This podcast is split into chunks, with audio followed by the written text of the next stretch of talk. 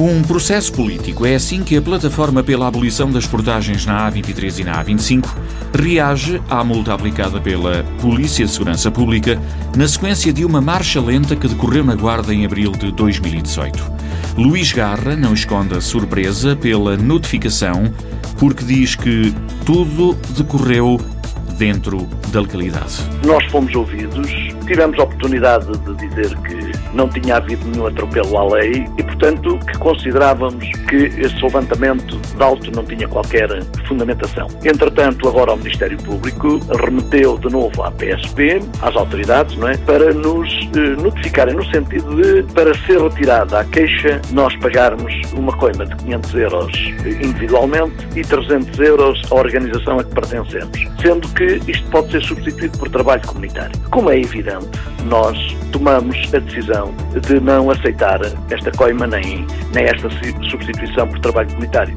A luta contra as portagens é ela em si mesmo um trabalho comunitário. O dirigente da plataforma pela abolição das portagens acrescenta que este caso configura uma situação de abuso de poder e espera que o processo não chegue a julgamento.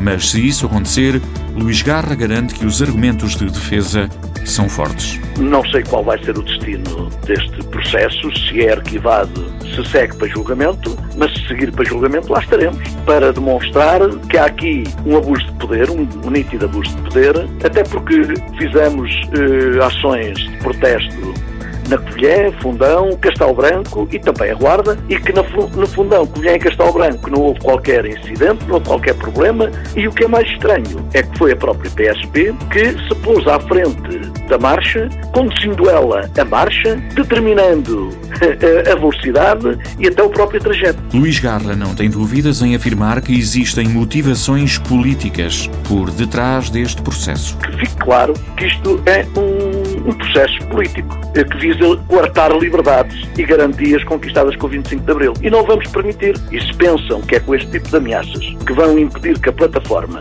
desenvolva as ações que considerar necessário desenvolver, que se enganem, porque nós vamos fazer aquilo que tivermos de fazer, independentemente das consequências que daí advêm. Aconteça o que acontecer, a plataforma garante que não vai baixar os braços até conseguir o objetivo a que se propôs: o fim do pagamento de portagens.